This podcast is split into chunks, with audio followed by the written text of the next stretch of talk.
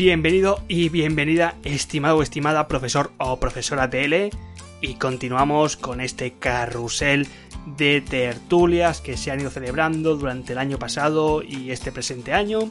Y quiero terminármelas, quiero terminármelas antes de irme de vacaciones, y por eso sí o sí voy a incluir todas antes de agosto. Y vamos en concreto con la sexta que tuvo como título La diferenciación y especialización de negocios L.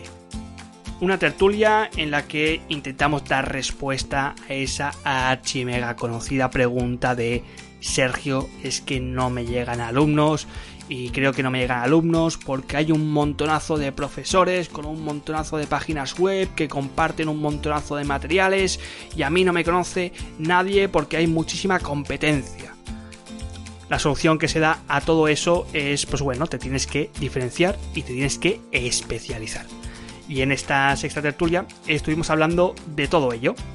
En primer lugar, de lo que es el propósito motivacional, porque hemos decidido de entre todas las cosas que hay en el mundo, emprender como profesores de L online. Más tarde continuamos con este tema que no podía faltar nunca, que es el de los nichos, el del estudiante ideal, el de cómo escoger un nicho, cómo radiografiar a este estudiante ideal y aquí surgió un pequeño debate bastante interesante de entre eh, si situarnos en nichos saturados o al menos nichos con mucha competencia o por el contrario escoger un nicho con poca competencia a pesar de que quizá la demanda no era la mínima y viable. En tercer lugar, estuvimos hablando de la propuesta de valor, que nos diferencia del resto que nos diferencia del resto con el único objetivo de plasmar esta propuesta de valor en nuestra marca y en nuestras páginas web y en nuestras clases. Es decir, el qué. ¿Qué problema somos capaces de resolver? ¿Qué dolor somos capaces de mitigar?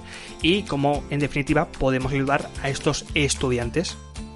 Después continuamos con el volumen y el potencial de monetización, porque una cosa es que exista demanda y otra, por el contrario, es que esta demanda esté dispuesta a pagar por estos precios o estos productos o estos servicios como profesores de L online. Y finalmente nos pusimos la capa de superhéroes y hicimos un análisis introspectivo de nuestros superpoderes como profesores. Unos superpoderes que solamente nosotros tenemos, o al menos cada uno de nosotros, y que tenemos que ser capaces de explicar, de reflejar, de proyectar a todos nuestros estudiantes. Así que ponte cómodo, ponte cómoda, que en esta sexta tertulia, si bien somos poquitos, no por ello deja de ser interesante y no por ello te vamos a dar unas buenas claves para que empieces a diferenciarte con toda esta, entre comillas, aparente competencia de profesores.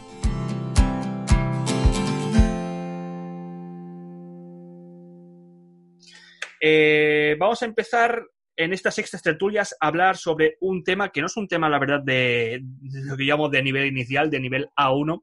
Eh, es un tema ya un poquito más avanzado y es que vamos a hablar un poco de lo que es la, diferenciación y la especialización de nuestros negocios, de nuestras clases eh, de español como lengua extranjera para nuestros estudiantes. Mm, vamos a saltarnos lo del propósito motivacional, que creo que todo el mundo pues tiene que tener menos una idea de por qué está emprendiendo online eh, que cada una tendrá su señal, y vamos a los nichos, que sería el primer, el primer estadio. Em, algunos ya habéis comentado en qué nicho estáis situados. Eh, luego no sé si todo el mundo está en un nicho específico. Eh, luego hablaremos también de lo, que es el público ideal, de, ver, a, ver a quién va dirigida nuestras clases. Pero antes, el nicho. Em, yo estoy en nicho de niveles iniciales y de preparación DELE. Mis clases online se mueven ahí. Rápidamente, bueno, Félix ha dicho que estaba en. Félix lo tengo aquí. Ah, no, está, está aquí, aquí. Eh, nos ha dicho que estaba en niveles em, en avanzados, o sea, con fines específicos. Eh, no sé quién ha comentado que también estaba en niveles avanzados. ¿Quién era? Yo me quiero especializar en exámenes, no solamente el del EM, mm. sino también otros exámenes como la IB y los exámenes británicos como la IGCSE, exámenes. Exámenes, vale. Exámenes, eh, ¿estos exámenes son, son internacionales? Son internacionales, sí. Estudiantes de secundaria, estudiantes internacionales, sí. Vale, bien. Yo puedo comentar, yo trabajo solamente con principiantes y me parece que es muy difícil enseñar desde cero. Ah, sí. ¿Qué cree? ¿Alguien más de principiantes, de iniciales? yo, yo sí, con español sí. Eh, tengo alumnos principiantes y ahora me contrataron de, un, de una academia de aquí de, de Málaga pues para trabajar dando clases en la academia y luego con grupos que vienen de extranjeros, eh, adolescentes, y no sé todavía los niveles, pero, pero la idea es pues no solo darles clases, sino también hacer excursiones con ellos en pues a Córdoba, Granada, Sevilla y hacer bueno, tours y, y no sé todavía bien cómo, cómo va a ser, porque tengo una formación y luego pues em, empiezo a fines de marzo. Sí, bueno, eso a veces no es ninguna tontería, ¿eh, Agustina? Creo que hay profesores que, mm, bueno, que ponen como un plus, ¿no? Actividades culturales o actividades, digamos, de excursiones. Al menos aquí por Barcelona se hace bastante, vaya. Y es como pues un plus, es como un, es un añadido, mm. sí, sí. Lo malo también es que hay muchos profesores de L que están, están un poco quemados, sobre, todo gente que viene del mundo presencial porque les obligaban a hacer ese tipo de, actividades y ahora no quieren hacerlas. Pero que sepas que como, como nicho es bastante potente si vives en una ciudad así muy pues turística. ¿eh? A mí me lo dijeron como, o sea, no, como una opción. O sea, aparte de las horas de clase, pues si, si quiero hacerlo como una opción, eh, lo, de, lo de los viajes con los grupos, y, la verdad que sí, me, gusta la idea y, y, me, viene bien. Entonces, pues, aparte es algo diferente que nunca hice, entonces, este...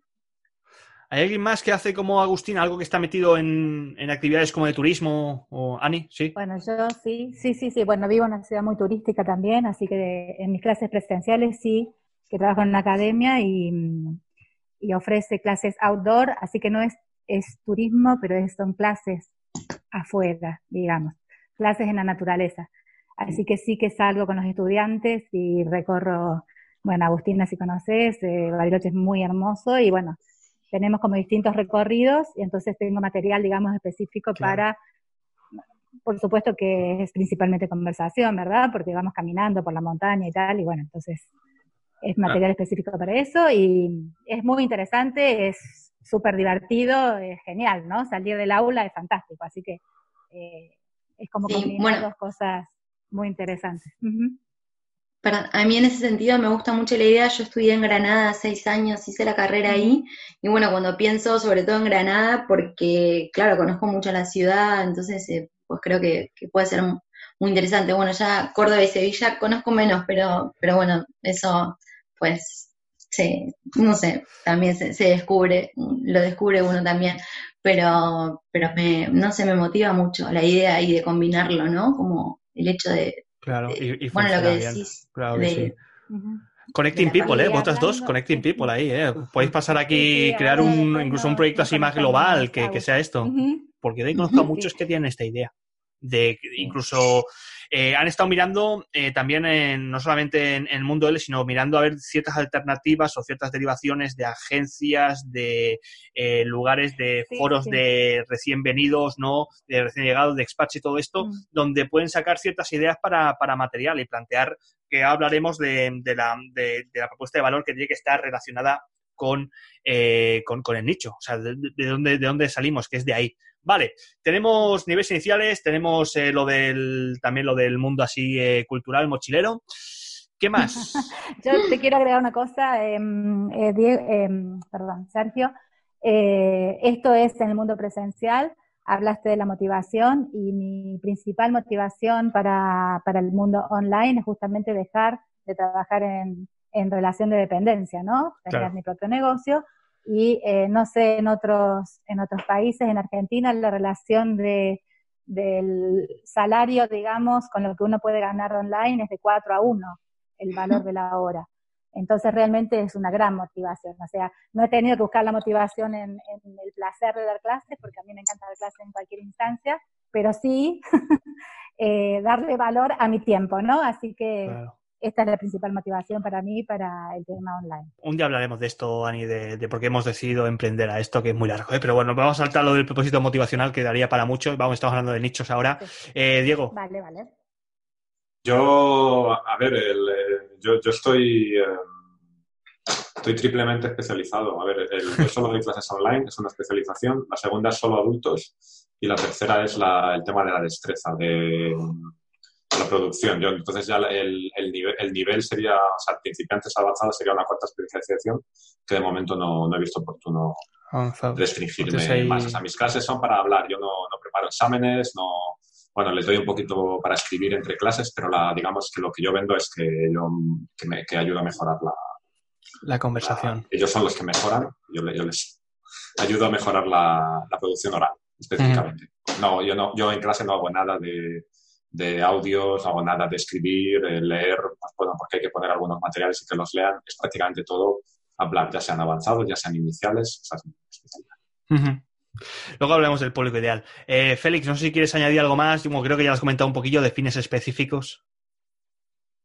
Eh, sí, dos cosas. La primera es que en cuanto a la parte turística, hice hace poco un curso aquí en Bogotá que se llama de mediación patrimonial, en donde hay un guía que trabajó en el Museo Nacional de Colombia, en donde nos eh, impartía alguna información sobre algunos sitios turísticos aquí de la ciudad.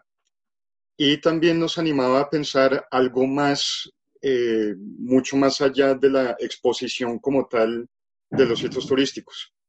Yo creo que en L, no sé si ustedes han conocido algún antecedente, yo no en lo particular, sobre buscar algo relacionado con escape rooms o con casas del tesoro en, digamos, afuera en la ciudad.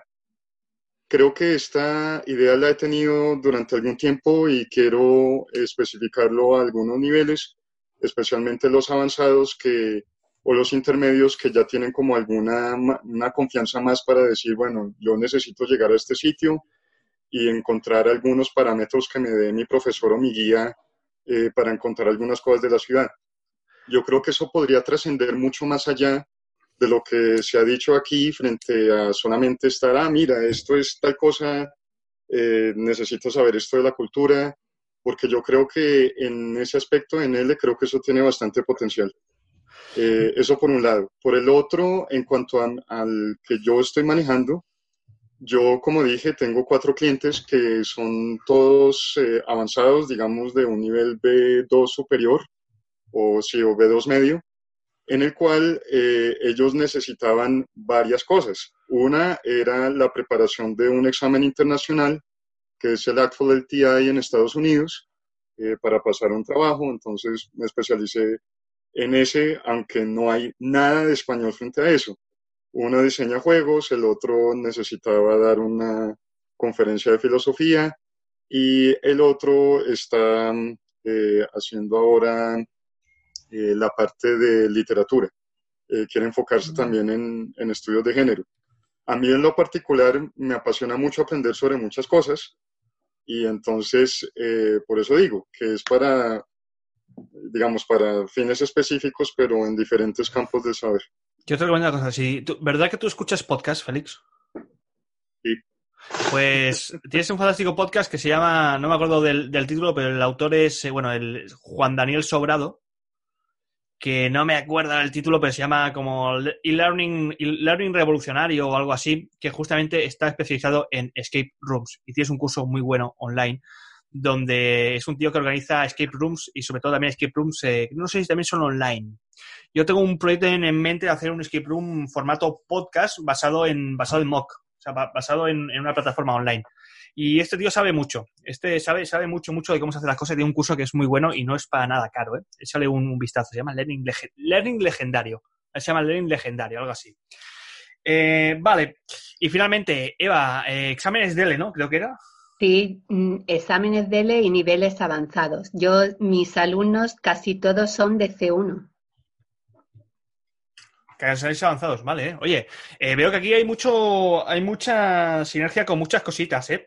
¿Eh? Imaginaos que alguien nos está escuchando ahora y nos pregunta que, bueno, o dice, yo es que no sé qué nicho, qué nicho escoger, no sé por dónde empezar. ¿Qué, recomendaciones le daríamos a una persona que no tiene un nicho que considero que es algo básico para poder empezar? O al menos darles unas indicaciones.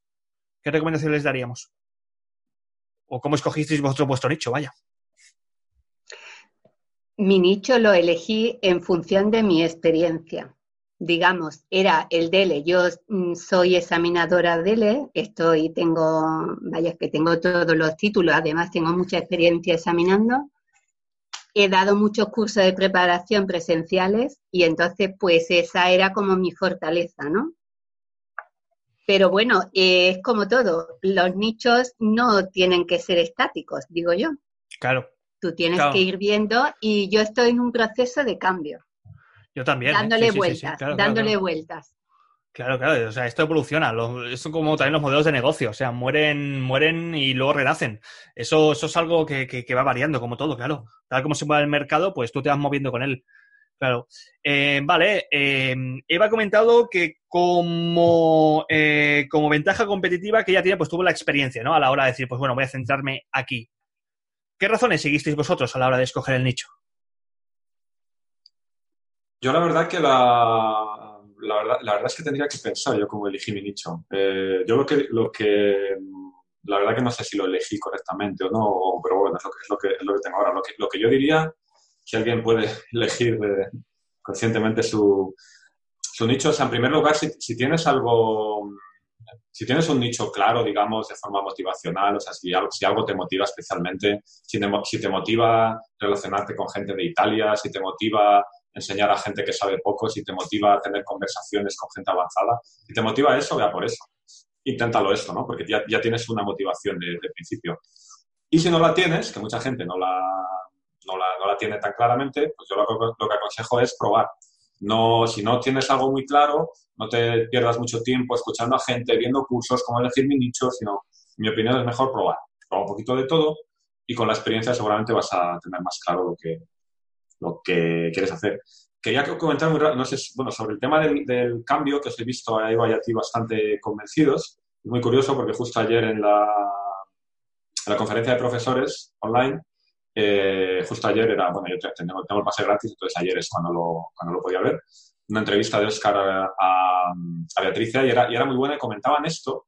Y ellos dos más o menos estaban un poco de acuerdo en lo contrario, en que lo de cambiar el nicho, sobre todo cuando ya llevas bastante tiempo, es un poco peligroso, ¿no? Porque has hecho mucha inversión, eh, tienes una autoridad que está basada en un, en un nicho. No, no, quiere decir que no se pueda cambiar, pero creo que supone un, bueno, supone un riesgo, ¿no? Que hay que tener en, hay que tener en cuenta. Tienes que cambiar tu web, probablemente, tu autoridad, tu forma de hacer marketing, muchas cosas. Yo, yo, yo lo haría.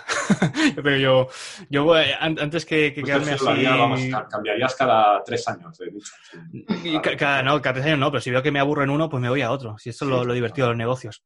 Pero digo que no se vea como algo alegre de, bueno, pues si me aburro de mi nicho, me voy a otro. Cuidado. No así, no así, pero, pero bueno, si ves que hay otras opciones, hay mm, un proyecto interesante, que yo ahora tengo en manos una cosa interesante que me puede, que veo que tiene futuro, pues, ¿por qué no? Claro. ¿No? Sí, a mí lo que me pasa es que, mm, a mí lo que me pasa es que, bueno, yo soy profesora de francés hace mucho, bueno, hace 12 años, y, y en realidad es como, eh, es sí, el español es mi lengua materna, pero, pero siento que, que de alguna forma, pues toda la, experiencia y la formación que yo tengo este, eh, enseñando francés, este, mm, de alguna manera, pues en español no, la tengo. Entonces, este, em, enseñando español no la tengo. Entonces, eh, si bien sí soy profesora de idiomas, o sea, sé, tengo esa, esa base, digamos, pero pero sí que es algo nuevo para mí, de, cierta forma. Sí y no, o sea, es nuevo y no, eh, y no lo es, pero, pero, pero bueno, o sea, es este, no sé, es súper, mm, a mí me motiva mucho, o sea, como enfocarme eh, ahora en, en, hacerlo paralelamente, o sea, como, lo hago el francés, pero, pero enseñando español. Habéis comentado lo de la motivación, ¿eh? que veo que es algo que, ¡pum!, que, que, es clave. Eh, lo que pasa es que, claro, para, para, encontrar motivación tenéis que encontrar la experiencia, lo que comentado antes Diego, tenéis que experimentar y decir, pues mira, de las cosas que he ido probando yo a lo largo de mi vida, esto me ha gustado mucho y voy a tirar por ahí. Y si ya lo combináis con experiencia y tal laboral, pues es fantástico. Dime, Ani. Sí, sobre todo yo creo que mm, creo que también hay que como descartar, ¿no? La experiencia también te permite saber qué es lo que no quieres hacer, Exacto. ¿no? Así que creo que es una combinación entre descubrir cuáles son nuestras fortalezas y qué nos apetece hacer. O sea, qué cosas no, definitivamente no. Me parece que es más fácil a veces decir qué es lo que mm. no quiero para luego encontrar qué quiero. Claro. Y, y, luego hay otra historia, ¿no? Que lo hemos eh, conversado muchas veces con Eva, este, el tema que a veces uno sí tienes la motivación, tienes la experiencia, pero resulta que no hay un mercado ahí, ¿no? O sea, se te ocurrió una cuestión muy interesante, bueno, yo quiero enseñar. A mí se me ocurrieron un montón de cosas, pero lo que alguna vez he dicho, que el tema de validar eso es muy complejo y bueno, hay que encontrar o que los, amigos, los alumnos que en ese nicho ideal que has pensado te encuentren o los encuentres, bueno, o existe efectivamente ese mercado, ¿no? A eso, eso lo he apuntado, ¿no? Lo que llamo yo el volumen y potencial monetizador. Una cosa es que, digamos, que, que sí, que haya un nicho ahí, y otra cosa es que la gente esté dispuesta a pagarlo. Eso es otra cosita. Em, una cosita, sí. Dime, sí, pues yo al, igual que Eva, también en los exámenes, porque soy examinadora de LE, pero también lo que me atrae es que son cursos cerrados, o sea, que tienes una fecha, o sea, tienes un curso de preparación al DELE de tal fecha a tal fecha, porque el examen es en mayo y se tiene que preparar para mayo. Entonces también me atrae que sea un, curso cerrado, porque como que lo compagino con clases presenciales en la universidad, no me puedo comprometer a un curso así de larga duración, estar he oído en estos días que algunos eh, tienen estudiantes hace dos o tres años y yo no podría. O sea, es un curso que tiene una duración determinada y por eso me atrae. Mm, yo con los cursos así de duración, yo, a ver, sí que es cierto que, por ejemplo, con el DLE, lo que son paquetes DLE, eh, el, alumno contrata 5 o 10 paquetes y ya no lo ves más. O sea, una vez que está preparado, pues se, va y ya está. Y entonces sí que juegas mucho con las fechas que él tiene, pero bueno, tienes que ver exactamente cuándo él se va, tiene pensado prepararse y, o sea, cuándo tiene pensado hacer el examen y a partir de ahí, pues, eh, concretar un poco las fechas de, mira, con 5 clases lo tienes. Y una vez que, que, ya ha hecho, el alumno se va, ¿eh? pero a ti ya te ha pagado. Funciona, Funciona así, al menos, al menos el DELE. Luego no sé si hay cursos de más larga duración y tal, pero bueno, el DELE con, con 5 o 10 clases, la verdad, tiene que venir con el nivel ya. O sea, el nivel tiene que venir y a partir de ahí le enseñas el formato. Y ya está. Vale, eh, has comentado una cosa muy importante, Ani, lo del no. O sea, muchas veces el no lleva al sí. Eh, pensad en todas vuestras experiencias que habéis vivido y, y, pensad, esto no me ha gustado, esto tampoco, esto tampoco, tampoco, pues eso es no. Y así poco a poco vais descartando. ¿eh? Y luego juntarlo un poco con la, con la experiencia, con, con, cosas que habéis vivido y sí que os han gustado, sí que os han motivado, cosas que sí que tenéis eh, pues experiencia en ello. ¿Alguien más quiere comentar algo del nicho antes de movernos? Yo puedo comentar, eh, yo solo puedo añadir que vivo en país ruso hablante, pues uh, cada, cada uno quiere uh, aprender español y sabe nada. Y por eso elegí este nicho, trabajo con principiantes que no tienen uh, ningún conocimiento. Y pero a mí me encanta ver cómo la gente se aprende sí, me motiva. Es eso, de verdad. De cómo crecen poco a poco. Sí, me gusta a mí. Sí, sí, sí. Eh, una cosita que sí que te he apuntado para comentar es que, eh, ¿qué pensáis cuando un nicho está muy lleno? Vamos a imaginarnos que el típico nicho académico, ¿no? De niveles está más lleno que, por ejemplo, el nicho, no sé, el nicho de mochileros, que, o sea, el de turismo, que esto. Eh, ¿Vosotros recomendaríais ir a un nicho que está lleno siempre nichos hablando del nicho, ya que estamos hablando, que es español como lengua extranjera online. Eh, ¿Qué pensáis en esto? ¿Recomendaríais a alguien ir a un nicho que está lleno? Oh, ¿Cómo evalúas que está lleno? ¿Dónde está el...? Pues páginas web de profesores, eh, tipo de clases que se ofertan, eh, no sé, perfiles de profesores de Italki que te dicen lo mismo, niveles inicial, niveles intermedios, tal que por ejemplo, si esto lo comparas con otra cosita que está casi vacía, como puede ser el nicho, no sé, de nacionalidad, voy a dar clases a alumnos de Brasil, por ejemplo. Eso está más o menos más vacío. ¿Vosotros recomendaríais a un nicho que está lleno? Yo creo que depende, depende básicamente si tú tienes, porque bueno, eso de que esté lleno es muy relativo.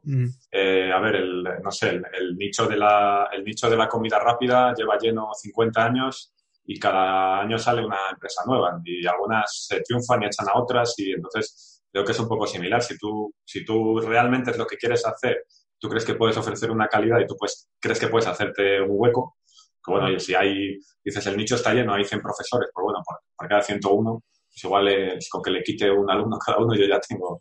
Entonces yo creo que si, si realmente si tienes confianza de que, de que eso es lo tuyo y de que lo puedes hacer muy bien, yo no me, no me echaría para atrás, porque el, hecho de que esté lleno, porque como bien dice Andy también, saber si está lleno o no tampoco va a ser una cosa muy, científica. ¿no? Saber que está lleno tampoco significa que no hay espacio para ti. Eso significa que hay demanda. Eso es muy bueno, ¿eh? que hay demanda y que la gente ya está pagando por, esa, por, eso que está ofreciendo. Tienes que estar convencido. A ver, si tú no, si tienes elección entre varios nichos o no lo tienes muy claro o no tienes mucha confianza, pues meterte en un sitio donde hay mucha gente con mucha experiencia haciendo lo mismo, pues en cualquier sector de la vida no, no es muy recomendable. Yo soy de los que recomiendan ir a un nicho lleno. Para mí los nichos llenos, o sea, nichos que donde hay mucha gente, es lleno, lleno, lleno, repleto nunca estará. Pero es una buena señal. O sea, si veis que ahí, ahí se está moviendo gente y ya está, ya, ya, hay gente, alumnos que ya están pagando por ello, pues sería una buena señal al menos empezar por ahí y luego ya moverte hacia algo diferente si es que lo necesitas. Si lo necesitas, ¿eh? Vale. Eh, hemos hablado de nichos. Vamos a hablar de público ideal el retrato robot, lo que se llama el avatar eh, del... del el avatar, madre mía. no sé si alguien lo tiene, yo no lo tengo muy masticado tampoco, eh, pero me refiero pues a decir, mis clases de español están em, dirigidas hacia un alumno de una edad determinada o del sexo determinado o de una geografía determinada, con em, sabemos qué tipo de contenido consume este, este alumno, sabemos también qué problemas tiene clásicos. ¿Alguien tiene algo delimitado en cuanto a público objetivo? ¿O tenéis cuatro referencias? Yo conozco a, mi estudiante ideal porque ¿Cuál es? Cuéntanoslo pero, pero no te puede, luego cuando me pongo a analizar ya me, pierdo. Yo sé cómo es, yo sé lo que le gusta porque, porque lo he tenido, es que yo he tenido esa persona. Pero, Es, es, una, mm, mi, mi, mi, estudiante ideal es una mujer, bueno, puede ser un hombre, pero en este caso es una mujer, una persona con un con muchas inquietudes, como, como lo que dice Diego, donde se puede hablar en clase de muchísimos temas, muy abierta, em, con mucho interés, porque si le mandas actividades para casa, lo que sea, siempre las hace, ella es, eh, tiene, es autónoma en su aprendizaje eh, y luego está dispuesta a pagar. Claro. Pero apagar. Ese es el ideal, el ideal top. eso, claro. no es, ideal, eso es el requisito mínimo. Claro, claro. Pero apagar, no, apagar no un poco, sino apagar pues bien. Pero claro, que qué le gusta, qué necesidades tiene. Esta estudiante ideal que yo te digo estudia por placer. bueno, pero eso es una necesidad, bueno, eso es, un, es una visión concreta de por qué está estudiando español. Eso, eh, por placer. es para mí, ya, ya lo tienes delimitado, oye, por placer, sí. No lo mismo que por placer que por una por motivación extrínseca de que me están obligando a sacarme el examen, por ejemplo. No, no, no, no, Claro. Por placer. ¿Alguien más tiene, tiene algo como Eva? Tan más, bueno, tiene bien masticado, ¿eh? este eh, estudiante ideal. Yo, yo, tengo un comentario sobre los estudiantes por placer, que he analizado un poco. Cuéntanos. El, desde, mi punto de vista, por lo menos en mi, voy a decir en mi experiencia personal, en mi experiencia personal no, no son ideales. Si bien al, principio sí mm. que, eh, claro, simplemente quieren aprender y les encanta mucho todo lo que les dices, casi no tienes que planificar las clases o vas sacando cosas, temas y ellos van respondiendo, les encanta todo. Pero yo veo que a, a medio plazo, incluso a corto plazo, se pierden el interés porque no tienen un objetivo un poco claro, ¿no? Entonces ya, yo un poco, para, para mí el estudiante ideal eh, tiene un, para mí el estudiante ideal tiene, tiene un objetivo, que no tiene por qué, que en mi caso no es presentarse a un examen, porque yo, excepto casos muy, muy aislados, para, para, para, exámenes, pero tiene un, tiene un objetivo de, de, usar el español en su vida. Yo, por ejemplo, he tenido muchos casos, pues, de, imagino que es muy común, otros profesores, de, de estudiantes que pues, su novia es eh, hispanohablante o, o, su familia, ¿no? Porque sus padres, sus abuelos eran, entonces quiere retomar un poco, o, quiere ir a vivir, o le interesa mucho viajar por... ¿no? Yo estuve mucho tiempo dando clases a una, a una mujer de Nueva York que viajaba por América, ¿no? Yo decía, pues, ¿por qué no contrata a un profesor de, de América, que hay muchos, ¿no? Y, pero bueno, ya por lo que sea le gustaba yo y ahí... pero quiero decir que ella lo quería para tenía un objetivo que era, pues, pues, no sé, cada dos meses, pues hacía una semana en Colombia, una semana en Argentina, una semana en México, y era su motivación. Entonces, para mí, a mí me han funcionado mejor los que tienen alguna, alguna motivación. Mm, los del placer son muy, son muy, interesantes, pero yo he visto que se les acaba el cartucho pronto. Entonces, para mí no es ideal eso. Bueno, eh, a ver, voy a añadir un poquito. Es verdad que... Experiencia, ¿eh? Experiencia, No, no, no, no, pero voy a añadir un poco que sí es verdad que mi estudiante ideal, la que conozco, empezó por placer, pero luego como que vienen ah, a objetivos. Luego viene, pues, se preparó el DL, B2, luego se preparó el DLC1, luego se fue a hacer un, el Camino de Santiago. Es decir, que empieza por placer, pero luego sí, luego van surgiendo cosas. Estoy pensando que igual es que hago yo algo mal y ese placer no lo reoriento a determinados objetivos. Mira, me has, dado una pista muy interesante. Pero eso también está muy masticado, ¿eh, Diego? Lo de tener un, estudiante con objetivos comunicativos, de, querer aprender la lengua por X razón. O sea, eso ya te, diferencia también de... Yo también tengo estudiantes de simplemente fines académicos, de quiero eh, practicar bien los tiempos de pasados en tal situaciones. Vale, lo hace sí, fuera, ya está. ¿eh? Y luego lo de la duración. objetivos un poco más amplios, objetivos más, que suelen ser objetivos vitales más que, más que lingüísticos. ¿no? Por ejemplo, eso muy típico de que, que tengo una pareja claro. eh, hispanohablante y tengo que hablar con ella. cosas, cosas de eso. Sí, eso habría que limitarlo un poquillo, verdad, porque luego no dura mucho. Eh, más. Dime, Félix, cuéntanos. Sí, frente a lo que acaba de decir Diego, estoy totalmente de acuerdo. Creo que la parte de un objetivo delimitado es fundamental, sobre todo para la motivación que tiene algo hecho. voy, a hablar lo que tengo de experiencia online, y es que mi estudiante quiere algo hecho, eh, quiere algo que sea palpable, que en realidad sí se le direccionó para lograr algo o un juego en español,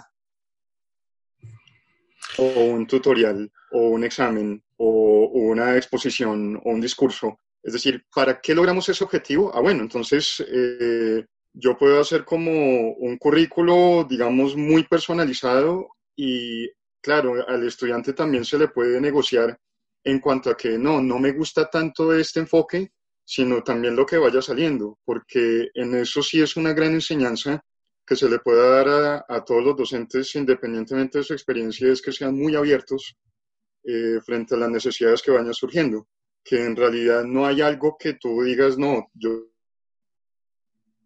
yo tengo un de, de lecciones desde un comienzo y eso se va a cumplir hasta el final, sino que eso puede cambiar constantemente.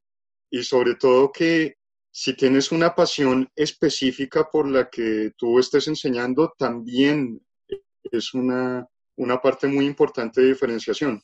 Mm. Eh, yo tengo un montón de pasiones, pero lo que tengo que hacer es que eh, tengo que enfocar muy bien en cuanto a que si me gusta mucho el podcast, porque yo lo hago, entonces eh, vaya a unos fines para lograr algo dentro de mi estudiantado.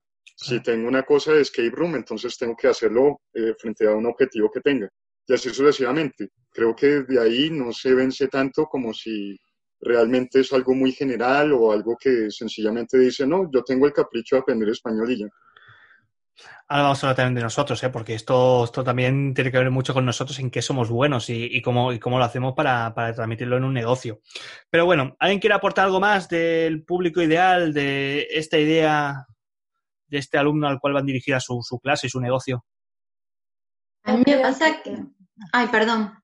Habla, habla. No, no, no, lo que quería decir es que esto que decías del avatar, eh, mi avatar en particular está como el, la silueta del avatar de momento, ¿no? Eh, sé todo lo que quedó fuera y tengo la silueta, entonces me parece que uno empieza por ahí y va como enfocando cada vez más, ¿no? O sea, sé que tiene que hablar, que tienen que hablar inglés como lengua principal, porque es la que yo domino, sé que es mujer, sé que no va a ser un niño, sé que va a estar entre los 30 y los 50, bueno, ese tipo de cosas, pero me parece como que uno poco a poco tiene que ir enfocando más, ¿no? Y como cerrando ese, ese nicho para dirigirse a un alumno ideal. Eso, digamos que me parece que empieza así por ahí, por lo menos en mi caso, este está, está siendo mi proceso, ¿no? Claro, tú empiezas con, con, eh, lo que hemos hablado del nicho, tú empiezas con algo, pues digamos, yo siempre recomiendo irse donde está más lleno y poco a poco vas, vas delimitando. Agustina, ¿qué querías decir? A mí lo que me pasa es que, que, que, es lo que me gusta también, es el hecho de tener pues este um, alumnos, um, pues todo que sea muy, muy variado, o sea, con, de distintas edades y, y, que tengan pues este eh, con, con, objetivos distintos, un poco como comentó Diego, o sea, gente que, que a lo mejor está en pareja con, con, alguien que, bueno, yo hablo mucho del francés porque es que soy persona de francés sobre todo, eh, pero que o están en pareja con, con, un francés y quieren pues aprender, y me encanta cuando viene un alumno y me dice quiero ser bilingüe y, y, se quiere enfocar en eso y entonces pues quieren aprender y, y están súper motivados y, y, en general, eh, por lo general, pues yo también, eh, si bien pues eh, mm, trato de, enfocarme en, en, desarrollar pues to, todas las competencias de, de, del aprendizaje, pero, pero sí que me enfoco mucho en lo que es la, la producción oral, o sea, en la conversación y, y, que, porque veo que lo que quieren es eh, los alumnos es este, pues hablar, interactuar, utilizar la lengua.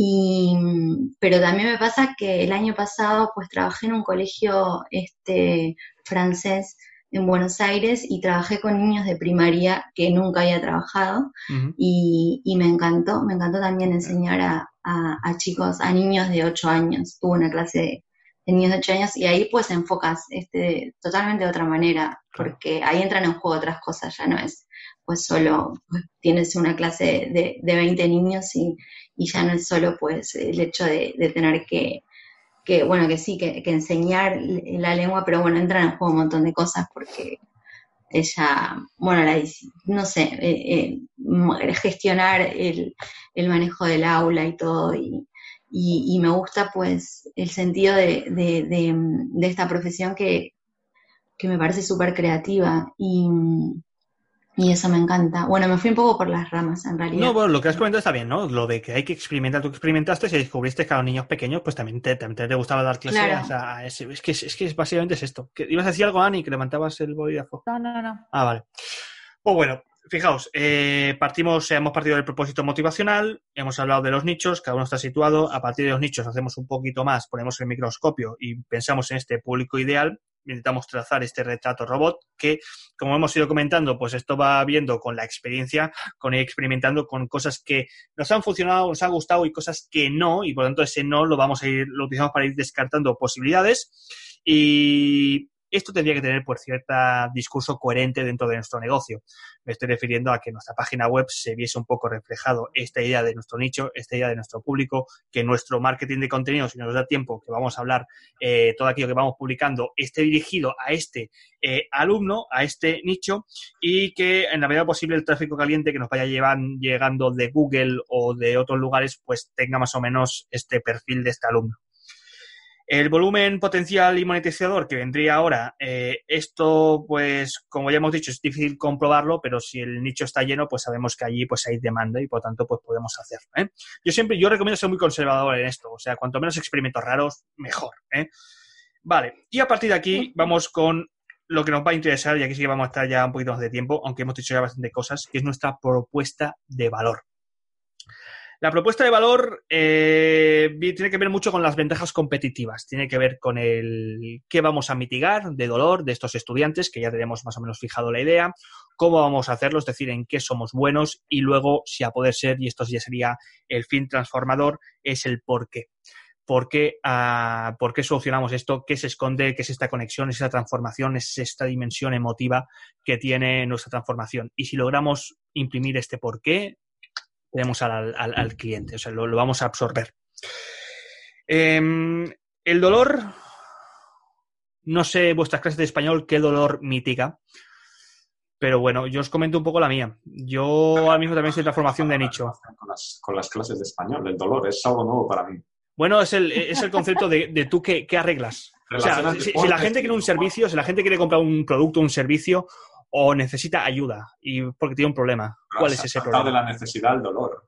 Wow. El dolor. Yo siempre, bueno, se llama dolor, si no que llamar dolor, lo llamo, sé, yo qué sé, problema o, no, o es el qué de la propuesta de valor. Si no te gusta dolor y es muy brusco para ti, Diego, lo cambiamos, lo censuramos. Perdona, ¿eh? perdona. Que no, que no, pasa nada. Vamos a hablar del qué, del problema. ¿Qué, qué, problema estáis solucionando?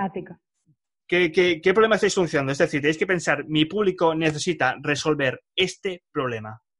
Yo, por ejemplo, ahora estoy en, transformación de, nicho, que sigo en, en, niveles iniciales, pero ahora, pues si todo va bien, nos vamos a una empresa a dar clases y me he encontrado con la situación de que tengo a muchos estudiantes que viven en caso de aislamiento social en Barcelona. Es decir, son muchos extranjeros que llegan aquí a Barcelona, mmm, solamente se relacionan entre ellos, ¿no? En, la empresa y luego pues no se relacionan, no salen fuera a tomarse una cerveza con, con, con, nativos, ¿no? Con gente de Barcelona. Entonces yo el, dolor que resuelvo es, es precisamente este, es resolver este aislamiento social para que eh, luego ellos pues puedan eh, integrarse en la, en la sociedad catalana, en la sociedad de España, eh, lo, donde sea, y puedan hablar con otro tipo de, nativos, ¿no? ¿Qué tipo de dolor solucionáis vosotros? ¿Qué tipo de qué? ¿Cuál es vuestro qué? ¿Por qué estáis enseñando español? ¿Qué tipo de problema tienen vuestros estudiantes que llegan? Yo puedo comentar un poquito. Yo creo que mm, con adultos es más difícil trabajar Ah, porque eh, tienen como eh, el mente formado ya y a veces es eh, muy difícil explicarlas, cómo pronunciar las palabras, todo esto. Y ah, con los niños, ah, a mí me parece que es mucho más fácil hacerlo. quería probar enseñar niños, pero nunca he probado. ya prueba y como te ha dicho Agustina, como te ha dicho Ani, si ves que no te gusta, lo descartas, ya está. O si te gusta, pues continúas por ahí. Si es que es tan sencillo como eso, de ir experimentando. Dolores o qué es o problemas de vuestros pues alumnos, de vuestros clientes. Yo creo que, me pasa aquí que, tengo un compañero de, piso que es sueco y que él está haciendo un curso eh, intensivo de español eh, en una escuela, en una academia, y lo que le pasa es que no conoce, pues son todos suecos en, la, en su curso, y no, y no, no conoce gente aquí de mala para hablar, para relacionarse. Y me parece que, que en realidad para mí lo, una de las cosas más importantes es pues llevar a la realidad lo, eh, lo, que, lo que están aprendiendo, o sea, la lengua, o sea, que, no solo la lengua, es la cultura, es todo, ¿no?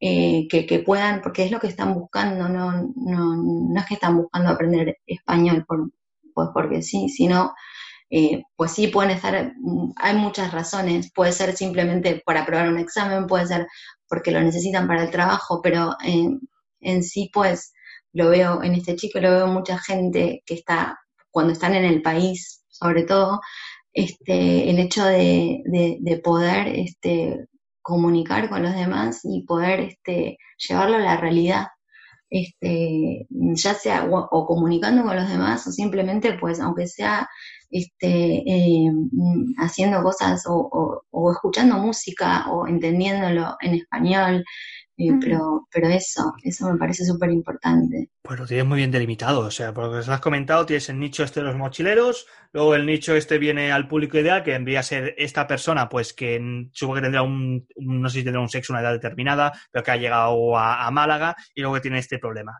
Tú das esta propuesta de valor, tú ayudas a alumnos de un nicho, que es el nicho de los recién llegados o de la gente extranjera en un contexto de inmersión lingüística, como es el caso de Málaga, que está solucionando un problema que es un problema de aislamiento social o que al menos que está buscando el español pues como medio para relacionarse, para conocer la cultura española, etcétera. Fíjate. Es que eso lo descubrí, lo descubrí aquí, es que Málaga es una ciudad, mm, yo no nunca había vivido en Málaga, siempre en Andalucía, pero pero en Granada y, en Marbella. Pero es que aquí pues me di cuenta que es una ciudad que, bueno, viene mucha gente a estudiar español, hay muchísimas academias de, español para extranjeros y bueno, este chico tiene 25 años y, y, pasa eso en esta ciudad. Bueno, que aparte que... Piensa, piensa Agustina, perdón, te corte, que no sea solamente un chico, que sea un público, o sea, que haya un público no, no, sí, sí, es que, te lo pongo como ejemplo, te lo pongo como pues ejemplo, pero vamos, que sí, que lo veo como con visión de, de, público, sí, sí, sí. Mm, pues ya está, ya, ya, ya lo tienes, ya lo tienes. Sí. Más gente. Dímelo, Félix. Bueno, yo trabajo especialmente con académicos y los académicos necesitan que su campo del conocimiento se transmita en español, que además de que ellos socialicen en español entre sus colegas y otras personas, también que puedan hacer algo muy palpable, como he dicho, en español. Y esto se ve muchísimo en contextos de inmersión, como el que yo estoy aquí en un país hispanohablante, en el cual muchos de estos estudiantes no conocen mucho sobre la cultura colombiana, por ejemplo. Entonces, quiero, uno de mis estudiantes es em, experto en finanzas y quería saber sobre la economía colombiana, cómo se mueve, la gente eh, en qué compra, en qué no, eh, cómo es la cuestión de, negociar con la gente local. Y pues a partir de, un texto que encontré, eh, de, un libro, de hecho, pues de ahí nosotros manejamos muchos temas ah, económicos, pero muy específicamente de su experticia para el caso colombiano. Y, así puedo citar otros casos. Eh, en, en, mi caso, pues realmente es que el dolor es que, si bien dicen, bueno, yo puedo eh, comunicarme en inglés en todas partes, pero cuando estoy en un, en un país hispanohablante o en público latinoamericano, eh, resulta para ellos mucho más prestigioso o ganar mucho más prestigio académico comunicarse en español o hacer cosas en español que solamente hacerlas en inglés pues uh, lo, tienes, lo tienes ahí muy, ya como muy, muy masticado también, ¿eh? O sea, es como. ¿Me puedo hacer una pregunta feliz que me estoy muriendo de curiosidad? Venga, te, lo permito, ¿eh? Pero que no se vuelva a repetir. un dolor interno que si no lo pregunto me. No sé. Eh, Félix, como, como tú te dedicas a. que me parece muy. muy apasionante, ¿no? El tema de los, de los fines específicos. Eh, yo tengo una pregunta muy concreta. ¿Tú cuánto tardas en preparar una clase normalmente con este perfil de estudiantes? Pues bueno, realmente como estos son mis cuatro clientes que yo he tenido desde el año pasado en promedio, en realidad ya no me demoro tanto para preparar las clases. Usualmente yo eh, duraba algunas horas averiguando sobre campos del conocimiento que yo no conozco. El ejemplo más extremo que te puedo citar, Diego, es el caso de filosofía griega. Eh, hay, un, hay un experto en Aristóteles que es uno de los mejores del mundo entonces yo tenía que eh, leer varias traducciones, buscar cosas en español, hacer como el, careo y, digamos, enfrentar diferentes fuentes y tratar como yo de especular yo que entiendo. Porque él, como es profesor de filosofía, yo le decía, pues, haz de cuenta que yo soy tu estudiante y me vas a explicar una cosa como la esencia de la metafísica de Aristóteles. Y decía, wow, complejísimo. Pero entonces, tratamos de explicarlo en español en manera sencilla y yo trato de, de, especular qué fue lo que yo aprendí o lo que yo entendí. Sí, sí, buena táctica. Esto a mí me suena feliz de maravilla hacer, tener un temario cerrado sobre esto. Un temario de hacer un poco una, un sondeo de, de, qué temas de este ámbito académico les interesa más, ya sea filosofía, sea economía, lo que sea, y preparar como algún temario hecho eh, donde tú esto lo, lo, lo, mezclases con el español, es decir, como esto, y cerrado. Y entonces esto lo, vendes, lo vendes como en paquetes. Es decir, es como decir, ¿quieres saber de economía de tal siglo? Pues mira, pam, pam. Porque como, como tengas que personalizar uno por uno lo que ellos quieran, lo llevas, uff, difícil, ¿eh? Pero bueno, o sea... Y, y, te digo yo que esto lo vas a vender seguro. O sea, si lo haces así en paquetes, lo vendes seguro. O sea, si, si ya tienes la demanda, hecho. Vale. Más gente. ¿qué, ¿qué, mitigáis de dolor? ¿Cuál es vuestro qué de vuestra propuesta de valor? muy rápidamente en, relación, evidentemente hay una relación con lo que hemos hablado, ¿no? Con tu especialización, con tu cliente ideal. Entonces, pues yo la, la, necesidad que intento resolver, pues es que eh, los estudiantes acuden a mí porque quieren, eh, quieren comunicar, digamos, en el, quieren comunicar en el mundo real, quieren ser capaces de mantener conversaciones dependiendo de su nivel, eh, pues vienen en situaciones reales, en, situaciones de comunicación, debatir, debatir, sobre temas políticos, pues ya cada uno lo, la, depende un poco de su nivel, ¿no? Claro, en un nivel más bajo lo que quieren pues es poder ir a un restaurante, poder comprar una tienda.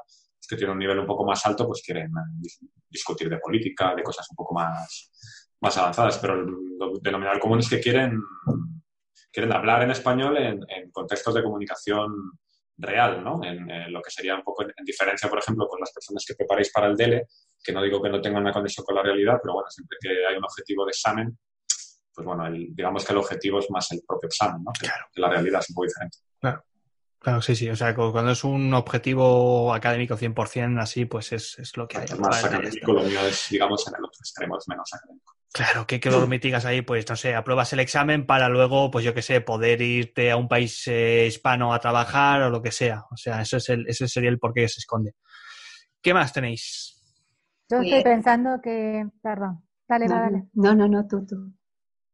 Em, no, yo estoy pensando un poco al hilo de lo que dice Diego y, lo estoy pensando en este momento, que, mm, digamos, mi estudiante ideal, que es de un nivel alto, o no, al B2, digamos, entre un B2 y un C1, eh, sí tiene por ahí todos los conocimientos teóricos adquiridos, ya ha hecho todo el raconto de todos los, tres modos, digamos, sabe toda la gramática, pero no ha tenido oportunidad de eh, ponerlo en práctica, ¿no? De, efectivamente comunicar o hablar.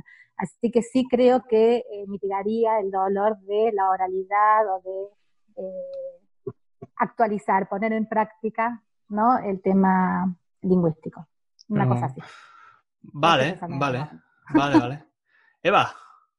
Nada, que bueno, estoy así de acuerdo con todos. Lo que, claro, el DELE pues tiene un objetivo muy definido, pero por ejemplo lo que es la transversalidad que tiene esto, ¿no? Porque yo también he tenido, que yo también he preparado para entrevistas de trabajo mm. en español y, y de hecho tengo una estudiante que empezó así, hizo la entrevista y luego quiso seguir y ahora un DELE y ahora conversación. Es decir, que, que el objetivo va avanzando con el estudiante. Claro, O como Félix, que, dijiste que te, que te vino un estudiante, bueno, que te vienen estudiantes con fines muy concretos, pues con lo que dije antes, yo tengo un estudiante que me vino así por placer, pero bueno, como dice Diego, el placer como que se va bajando y ahora damos clase de poesía. eso es interesante. Hace un poco de literatura, ¿eh? también hay puesto. Y, muy interesante, pero bueno, lo que dice Félix, que también son horas de preparación. Claro, claro, claro. Claro, el problema es que te viniese cada uno, cada alumno, Eva, con un, con un, oye, explícame de este poeta y de este poeta y de este libro. No, este no pero es, es a través, bueno, yo mm, lo hago así muy comunicativo, que, que hacemos, todo va dirigido a la, a la comunicación. no, no, no vamos analizando ahí por todas las cosas del poema. Versos en decasílabos y tal, no, no, no. bueno. Ah, eh, tenemos el qué de la propuesta de valor, que estaba cerrando. Ahora, eh, explicarme cuál es vuestro superpoder. Es decir, vamos a explicar cuál es vuestro, vuestro cómo. Eh, sabemos el qué, pero en, qué sois buenos. Ya sea porque igual comunicáis muy bien, ya sea pues porque tenéis mucha paciencia, ya sea pues porque tenéis conocimiento de ese ámbito, de, de esa posición. Es decir, tenéis que tener un superpoder también en vuestra propuesta de valor, en algo que os diferencie de los demás, de los demás profesores. ¿Cuál es vuestro superpoder? No tenéis superpoderes.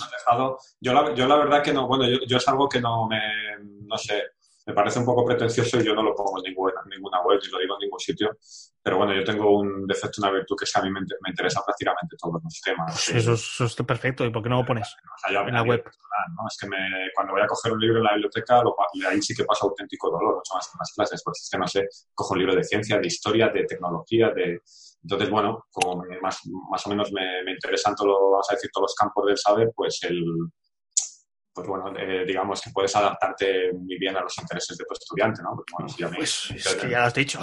Mis clases, por, poner extremos, puedo hablar de, de, fútbol, ¿no? Que es un tema que me gusta mucho y además me, me da un morbillo esto de, de, no sé, de ganarme, de ganarme un dinero una hora, ¿no? Hablando de fútbol, que a veces que son clases muy relajadas que no tengo que, a veces son como de conversación hasta no sé hablar. Yo tenía un estudiante que yo, él, me enseñaba el Brexit a mí, o sea, era, era, clase de Brexit, que a veces cuando eran las 9 de la mañana yo decía, ay Dios mío, que no podría ser esta clase un poco más tarde, que no tengo las neuronas preparadas. Pues eso, eso es un superpoder, ¿eh? O sea, eso, Diego, yo por lo menos yo no tengo ese superpoder. a mí que me dan de Brexit, pongo, uy, se me ha ido la conexión, perdona. y reiniciamos esto, porque no. Yo de eso una, una, hora no me estoy hablando, lo siento mucho. Pero es un superpoder. ¿Qué más superpoderes tenéis? A mí me pasa un poco como Diego, o sea, no es que me interesen todos, todos los campos de, saber, pero, o sea, que me gusta, me voy más por, por lo que es letras y humanidades, pero, pero sí que me pasa que que, me, que, que, reconozco, que indago mucho en, lo que, en los intereses de, de, mis alumnos, en lo que les gusta a ellos, y pues a partir de ahí pues enfoco mucho las clases en eso, eh, en lo que les gusta a ellos, y, y creo que, que, trato de, de, armar las clases pues en función de, esas cosas que les gustan, y, y también pues creo que se me da, que se me da bien eh, em, pues hacer clases eh, variadas, este, utilizar recursos distintos, uso mucho internet y, y también pues que no, como que no siempre sea lo mismo, ¿no? Que no, no, no basarme en un libro y que, en un método y que, solo estemos viendo a partir, o sea, seguir un libro, sino que, bueno, uso mucho la, literatura también, depende, ¿no? Del, nivel, pero, pero sí que me gusta trabajar con, con escritores a partir de textos y, cosas variadas, o también vídeos o eh, no sé, muchas cosas que, que, que, suelen despertar el interés que veo, que lo veo, lo veo en mis alumnos, un montón. Pues si eres capaz de poner ese superpoder, lo puedes plasmar en tu página web o en el material que compartes en tu email marketing y que tus estudiantes sepan que tú tienes ese super megapoder, vas a conectar a otra persona que esté interesada sin contratar a una profesora con ese super megapoder. ¿eh? Más super megapoderes. Vale. Yo me identifico mucho con lo que acaban de mencionar, eh, bastantísimo. Eh, le doy mucha razón a Eva porque así comencé con mis estudiantes y ahora estoy hablando con uno sobre identidad de género y sexismo en español. después de hablar de esa economía, estamos hablando de otra cosa. Eh, a mí también me apasiona la política y el fútbol, igual que Diego, entonces también me voy por ahí en ese caso, por supuesto. Eh, yo creo que es un superpoder muy importante y en realidad que, eh, no sé, por, por, por desgracia, yo en, mi experiencia creo que lo, se sataniza mucho. Es como que no, enfócate en una cosa, pero si te encantan un montón y si tienes una, una capacidad de curiosidad, hazlo. Eh, somos muy curiosos y lo que por lo menos me encanta a mí particularmente de ser docente de lenguas y de español es que en, en, mi propia lengua puedo ser curioso de muchas cosas, puedo apasionarme por lo que mi estudiante me está diciendo y está aprendiendo todos los días y de ahí yo puedo sacar el, el mayor provecho para averiguar y también alimentar ese sentido de asombro, porque sin ese sentido de asombro no somos humanos, no somos nada. Y mucho más en, en, el caso de nosotros, eh, profesores. Sí, sí. Oye, tenéis super megapoderes muy conversacionales y muy receptivos, ¿eh? muy amplios aquí para que entre todo. Pues todo es que todo eso lo, tenéis que lo tenéis que reflejar de alguna forma en vuestro en vuestro negocio. Eso, eso, eso, os hace especial. Tenéis que encontrar alumnos que, que justamente cuando os lleguen estén interesados principalmente pues en que en un buscar un profesor que se pueda hablar prácticamente de todo con él, que no todos lo tienen, ¿eh? A mí ya te digo, a mí me habláis de Brexit y desconecto el ordenador fuera. Eh, más superpoderes. Pero Sergio, pero si, te viene el estudiante que quiere un rato hablar del Brexit o algo, Ah, bueno, entonces si, es un ratito vale, pero la siguiente le digo que por favor ya no. que, no estoy para otra sesión. Por ser, por ser tú, venga, cinco minutos y luego ya.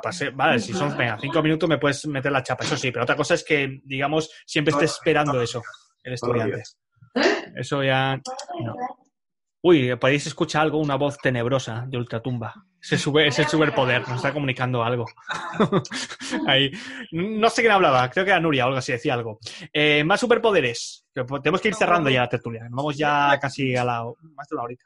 Puedo añadir algo que me parece todos los profes tenemos este superpoder, inventar algo nuevo, adaptarse a las necesidades interesantes de nuestros alumnos. Mm, sí, creo que es un poder muy importante, sí. Adaptarte, pero dentro de tu nicho, ¿eh? Siempre, olvídate que tú tienes ahí una línea marcada que si no, como te adaptes a cada estudiante diferente, planificas 50.000 clases diferentes y al final el discurso de tu negocio es totalmente incoherente. Está muy bien, ¿eh? Que nos adaptemos a los estudiantes, pero dentro de un nicho, dentro de un nicho. Y mucha paciencia. eso, mira, eso también es un superpoder, claro. Hay profesores que no tienen mucha, ¿eh? Sí. yo tengo ese superpoder, yo tengo paciencia, mm, poco a poco, pero de Brexit no, por favor. de Brexit no. Em, ¿Alguien más quiere comentar algo más de su superpoder? Bueno, no, no sé si es un superpoder, pero a mí me, mm, no sé, en las clases o no, no digo que con todo el mundo, pero muchas veces hay mucha conexión emocional. Y entonces, eh, no sé, que al final nos llevamos muy bien, tenemos muchísima confianza y, hay muy buena, no sé, mucha armonía. Y entonces eso no sé si es mi superpoder, pero mis, los estudiantes algunas veces me lo reconocen. ¿Y cómo, cómo reflejarías esto de, la conexión emocional? Claro, como, pues eso es, que eso es... Eso es te digo, mira, a mí se me ocurren dos ideas. Una, que, que te escriban reviews, tus estudiantes explicándote cómo se conectan con tus clases, o que pongas pequeños fragmentos de clases donde se vea esta conexión. Claro. Lo comentas por ahí, porque esto sí que es difícil hacerlo por... es muy difícil, claro, claro, es muy difícil. Eso se tiene que vivir, como una película. Claro, claro, exactamente. Em, bueno, hemos hablado ya para terminar propuesta de valor del qué, es este dolor, el cómo, nuestro sobrepoder y luego acordaos siempre que hay un porqué. ¿eh? Es decir, yo soluciono este problema porque eh, pues esto te ayudaría en tal caso. Es decir, qué significaría resolver este problema para ti, eh, cómo has intentado resolver este problema antes y no lo has conseguido, pero si vas a conseguirlo conmigo, cómo te sentirías una vez que has resuelto este problema conmigo, ese sería el porqué. Y lo tenemos que enganchar también. Intentar ponerlo, ¿eh? Ahora, por ejemplo, yo esto lo he estado pensando estos, estas semanas y con todos los, todos los productos que estoy vendiendo, ahora engancho un... Eh, no solamente explico qué hay en el producto, sino que también explico qué vas a conseguir una vez que hagas este curso o qué vas a conseguir una vez que, tomes estas clases, por ejemplo. Es decir, qué vas a aprender o cómo te vas a sentir después de este tipo de clases. Y esto se puede enganchar ¿eh? con, con, rayitas, puntitos. Es algo en lo que estoy trabajando, ¿eh? pero bueno. Y ya para terminar, y esto sí que nos va a dar tiempo, porque esto sería también para otra tertulia es que una que ya tenemos nuestro propósito motivacional, tenemos nuestro nicho, tenemos el retrato robot, el avatar, tenemos, eh, estamos ya pues centrados en un nicho donde este público ideal sabemos que se puede monetizar. Hemos eh, aclarado, hemos transmitido nuestra propuesta de valor con nuestro superpoder sobre con el dolor que vamos a mitigar y con este por qué, pues quedaría pues que nos conozcan y poco a poco ir fidelizando y aquí ya entraríamos pues con el marketing de contenidos y con el tráfico caliente que sería ir dando pequeñas muestras de todo este Em, de toda esta diferenciación, de toda esta especialización de nuestro negocio a este estudiante en concreto para atraparle, ¿eh? para que sea nuestro. Y no nos queda más tiempo para hablar de esto. Si lo propondré como próxima tertulia para, para, ver si podemos hablar un poco de marketing de contenidos o creo que hablamos, creo que nunca hemos hablado, hemos hablado de redes sociales, pero no de marketing de contenidos. Y puede ser interesante. Em, no sé si alguien tiene algo más que añadir para ir cerrando poco a poco la, la tertulia. Hay gente que nos ha, escrito aquí por Facebook y no les he hecho caso. Yo quería añadir una cosa, a ver si soy capaz de, expresarlo bien, en que todo, este tema de la, de, la especialización, del nicho, de, yo creo que hay que hay un poco como dos eh, factores o dos vectores que pueden ser a veces un poco eh, que entran en conflicto, ¿no? Por un lado, el, el llevar al, digamos, al, a la máxima potencia lo que nosotros queremos hacer en las clases o cómo nos sentimos bien. Por ejemplo, lo, lo que hace Félix, ¿no? De preparar a gente con fines específicos muy diferentes o, o, lo que he comentado yo también de que, me, de que tengo muchos intereses y tal. Yo creo que, el, que el, el, problema que tiene esto es que podemos estar mucho tiempo preparando las clases y bueno, te puede gustar mucho preparar las clases o no, pero de forma objetiva, cuanto más tiempo estemos preparando las clases, menos dinero ganamos por hora, ¿no? No sé si he bajado a un nivel muy, muy económico, muy, muy banal no sé, pero quiero decir que mm, sobre todo si esta charla la ve gente que igual tiene mucha experiencia o está empezando, hay que, hay que equilibrar un poco esto, ¿no? Porque, mm, y, bueno, y, asumirlo, ¿no? dices, no, a mí es que me gusta un montón y me da igual, hago balance de, una hora en preparar cada clase y las cobro a 20, con lo cual yo gano 10 euros la hora en mi trabajo, pero estoy súper contento porque esto es lo que me mola y es lo que...